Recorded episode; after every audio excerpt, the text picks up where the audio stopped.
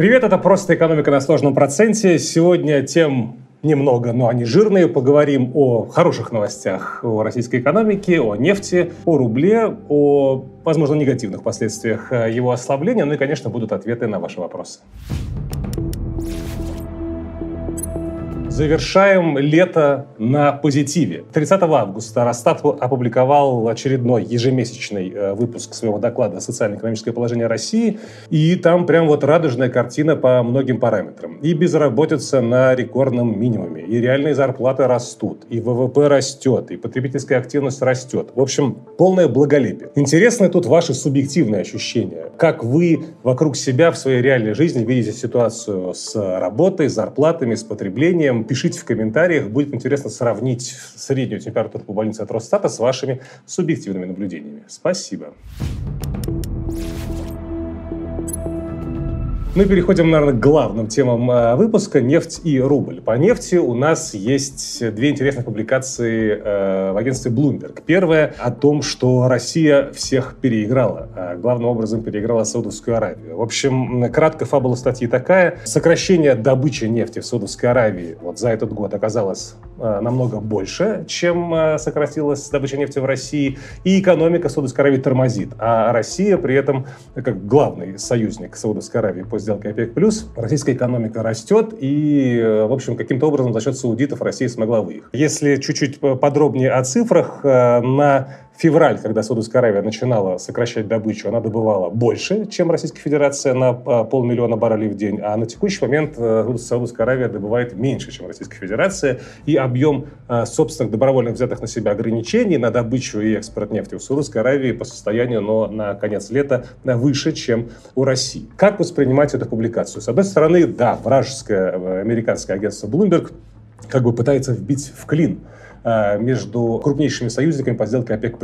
Можно это так воспринимать. Но, с другой стороны, э, наивно было бы полагать, что саудиты э, и как бы, без этой публикации в Блумберге не понимали, как, какой текущий расклад получается по сделке ОПЕК+. Скорее всего, они прекрасно понимают, что берут на себя добровольно, очевидно, большую тяжесть в этой сделке ОПЕК+, и если они берут, значит, они делают это с каким-то своим расчетом. Поэтому я бы тут слишком много значения вот таким публикациям не придавал. Но у того же Блумберга есть намного более ценная с точки зрения понимания ситуации в российской нефтянке еженедельные э, публикации.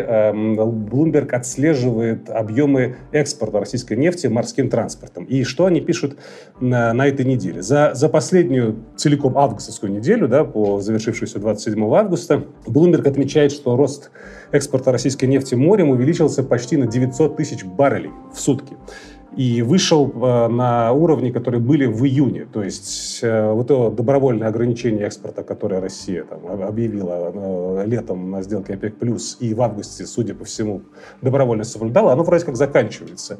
И Александр Новак, вице-премьер, который отвечает за нефтянку, подтверждает, что с сентября квоты российские на экспорт нефти смягчаются. Если мы в августе до 500 тысяч баррелей ограничили собственный экспорт, то в сентябре будем нужно на 300 тысяч э, ограничивать. И, в общем, нефти Россия уже продает больше, чем последние два месяца и, кажется, будет продавать э, дальше больше. Окей, с объемами э, разобрались. А что с ценой? А с ценой тоже все неплохо. В той же публикации Bloomberg говорится, что сорт Urals, который э, является основным экспортным сортом в, на западных, в западных портах российских, стоит уверенно выше 60 долларов за баррель того самого ценового потолка уже где-то с, с конца июля.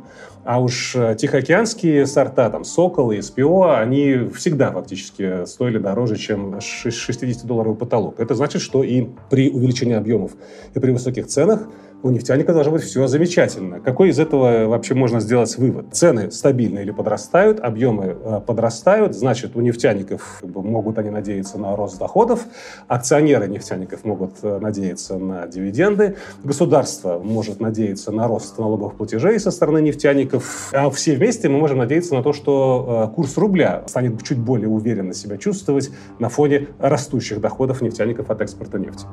Вот как раз э, о курсе рубля, о том, почему он так важен, мы сейчас и поговорим.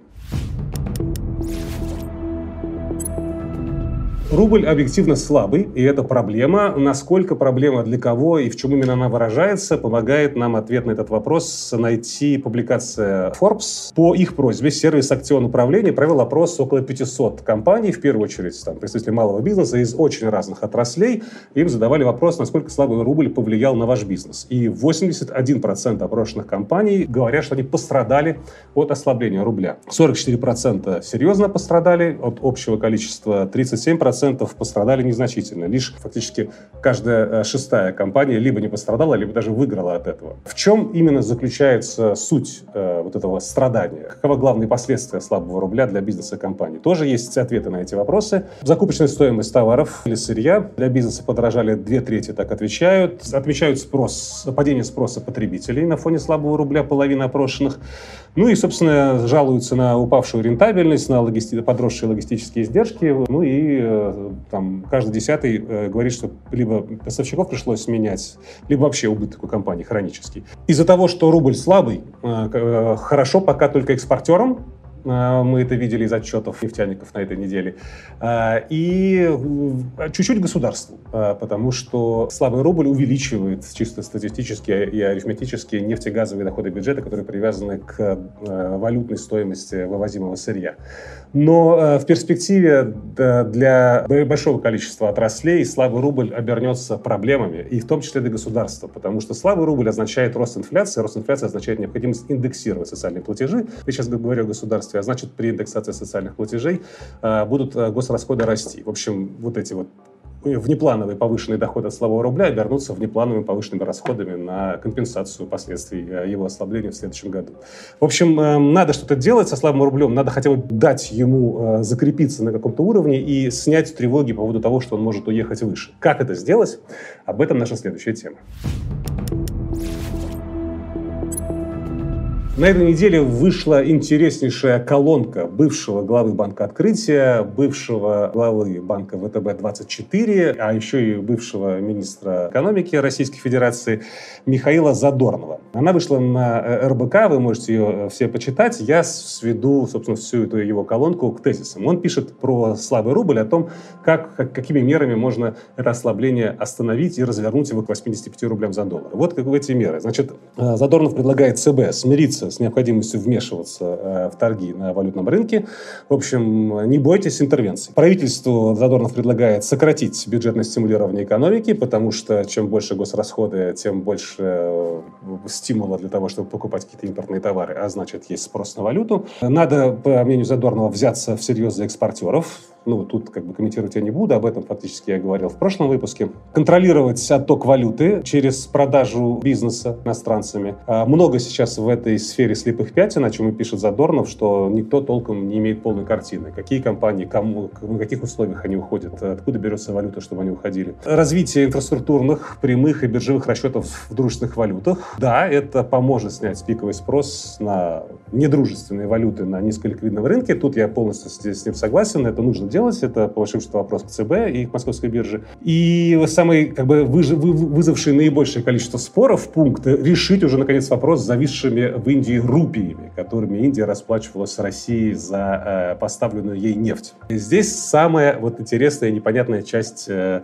э, предложения Задорнова как раз этими рупиями. Давайте коротко на них остановимся. Значит, про эти застрявшие рупии э, было много шуму в мае и в июне. Там статья в Блумберге, в Рейтере выходила. Они уже писались о том, что Россия там примерно каждый месяц по миллиарду долларов зависает в рупиях, потому что э, это не свободно конвертируемая валюта. Толком в Индии на эти рупии ничего купить нельзя. Нефти поставляется много, у Индии покупать товаров мало, э, рупии эти пристроить некуда. И тогда же, кстати, в нашей э, программе в, где-то в мае я про это подробно рассказывал. Интересно, я сейчас полез посмотреть торговый баланс на сайте Индийского министерства торговли, и я не нашел данных за 2023 год. В мае они были доступны, действительно было видно, что там практически там, в 15 раз разница между индийско-российских торговых отношениях. Сейчас только данные за 2022 год есть. Более того, с тех пор э, было э, несколько сообщений о том, что индийское правительство ищет пути решения этой проблемы. Были, было несколько сообщений со ссылкой на российских должностных лиц о том, что такая проблема есть, и мы ищем пути ее решения. Были сообщения о том, что Индия э, увеличивает расчеты с Россией в других валютах, в первую очередь в дирхамах там, или в юанях. И похоже, что эту проблему удалось решить за последние там, три месяца, а вот только Задорнову про это не рассказали. У нас э, как можно э, сделать, как я сделал такой вывод? Во-первых, есть официальное э, заявление Минэнерго по итогам колонки Задорнова в РБК, что, мол, не могли стать зависшие рупии причиной обвала рубля, как пишет Задорнов, потому что эта ситуация уже не отражает реальное положение дел. Нефтяные компании, я вот цитирую сообщение, возвращают большую часть валютной выручки, задержки не носят системного характера. Я этому сообщению вообще не удивился. Я бы удивился, если бы Минэнерго сказал, да, э, Михаил Задорнов, вы правы, действительно, мы там что-то с рупиями накосячили, э, простите, посыпаем голову пеплу. Конечно, э, конечно, они бы так не сказали. Но почти аналогичное по содержанию заявление прозвучало из уст Александра Исакова. Это главный экономист по России, СНГ, СНГ и восточным, странам Восточной Европы, Bloomberg Economics. Вот я тоже процитирую. Проблема рупий есть, но ее масштаб преувеличен. Данные Резервного банка Индии не подтверждают цифру в 30 миллиардов долларов роста остатков нерезидентных резидентов. В общем, э, если и была такая проблема, то э, не у нефтяных компаний, у каких-то экспортеров-новичков, и то в 2002 году, в начале 2023. Вот, собственно, о чем говорит Александр Исаков. Какой здесь можно сделать вывод по итогам колонки э, Задорнова? Никаких сенсаций в предложениях Михаила Задорнова нету. Все его решения более-менее очевидны. По рупиям, я так понимаю, что эту тему можно откладывать в долгий ящик, как некий казус, который был, но прошел. И если все предложения Задорнова э, достаточно очевидны, и, в принципе, понятно, что и кому нужно делать. И если этого не делается, если рубль продолжает ослабляться, то значит, те, кто должен это делать, почему-то э, не видят э, смысла в том, чтобы предпринимать шаги для укрепления рубля. Значит, в этом есть какой-то интерес, есть какие-то выгодоприобретатели от слабого рубля, и пока их лоббистские позиции намного сильнее тех, кто хотел бы, чтобы рубль перестал э, ослабляться. Вот примерно такой полуконспирологический вывод я бы э, сделал из этой колонки Задорнова и общественной реакции на нее. Ну и, наконец, переходим к ответам на ваши вопросы. Джорга тут, и простите, если неправильно произнес ваш ник, спрашивает, готовит ли готовиться к тотальному ослаблению рубля. Ну, вот эти 110 рублей за доллар, о которых вы пишете, это вовсе не тотальное ослабление. Это всего лишь еще на 15% отъехать в рублю нужно с нынешних уровней, чтобы добраться до 110. Напомню, что за 23 год рубль ослабел почти на 40%, там 38 пока на текущий момент. И тренд на ослабление не сломлен. Все эти факторы, которые ослабляли рубль весь 23 год, они все еще на столе, они все еще работают. И если вдруг ситуация в мировой экономике ухудшится, Китай будет тормозить еще сильнее, и, наконец, случится тот самый вожделенный кризис в американской экономике, это будет означать, что цены на нефть завалятся, а это значит, что рублю будет еще хуже, чем сейчас. Поэтому э, безопаснее, вот это лично моя стратегия, безопаснее э, рассматривать как наиболее вероятный сценарий того, что рубль будет ослабляться и дальше, и, в принципе, к этому готовиться. Это э, лично мой ответ для себя на тот вопрос, который поставили вы, уважаемый э, Горга Тут. Александр Стрижнев, э, или Стрежнев, простите, нету ее, не могу точно знать, спрашивает меня про э, разницу между активной торговлей и долгосрочным инвестированием. Я никогда не занимался активной биржевой торговлей, но у меня есть много таких знакомых. Я могу сказать, что это полноценная работа. Этому нужно отдаваться целиком, полностью этом концентрироваться, э, иначе мало надежд на успех. А долгосрочное инвестирование тоже, конечно, требует большой э, аналитической работы, большой, э, как бы, больших ресурсов, чтобы в это вложить. Но хотя бы долгосрочное инвестирование можно совмещать с карьерой в какой-то другой области, где вы действительно являетесь профессионалом, которая приносит вам текущий постоянный доход. Поэтому лично мой ответ для себя – долгосрочное инвестирование, конечно, да, активная торговля, конечно, нет, лично для меня. Ну и в комментариях вам правильно заметили, что при активной торговле вы кормите э, биржу и брокера комиссиями, государство налогами, если торгуете в прибыль, вот, а себя вы кормите только если вам везет э, в сделках, а остальные гарантированно с вас будут получать. Так что лучше, конечно, как по мне, долгосрочное инвестирование. И Павел Брест. Вопрос сформулирован настолько прямо, что я прям слегка опешил, долго думал над ответом, понял, что такого же прямого э, ответа я вам не дам. Э, но давайте попробуем порассуждать. Во-первых, какая у нас цель при принятии вот такого эм, пионерского решения по ключевой ставке, как вы это оформляете? Укрепить рубль? Ну, тогда, конечно, надо задирать ключевую ставку. Но тогда резко сократятся темпы роста экономики, потому что резко упадет потребление э, и кредитование. Если у нас цель дать бизнесу больше дешевых денег, тогда, конечно, надо ставку резко в пол опускать. Но тогда давайте будем готовы к тому, что инфляция будет разгоняться и курс э, рубля тоже будет дальше ослабляться. Здесь, как вы видите, нету безопасного решения. А, и еще, что важно понимать, когда мы говорим ключевой ставке, это не волшебная палочка, а, что он как-то ее настроил, и все вдруг волшебным, стало, волшебным образом стало хорошо. Нет, не так. Ключевая ставка — это очень важный, но все же элемент денежно-кредитной политики. Денежно-кредитная политика – это один из там, многих элементов, ну, наряду с а, фискальной или э, бюджетно-налоговой другими словами, политикой, наборов, так скажем, инструментов в целом экономической политики государства. Экономическая политика государства а, это часть общего политического курса наряду там, с вопросами там, борьбы с коррупцией, антимонопольной истории, правоохранительной системы и много-много чего, что имеет непосредственное отношение к бизнесу. Демография, конечно же. А, так что, поменяв чуть-чуть что-то где-то с ключевой ставкой, вы в целом вектор как-то ее развития вы изменить не сможете.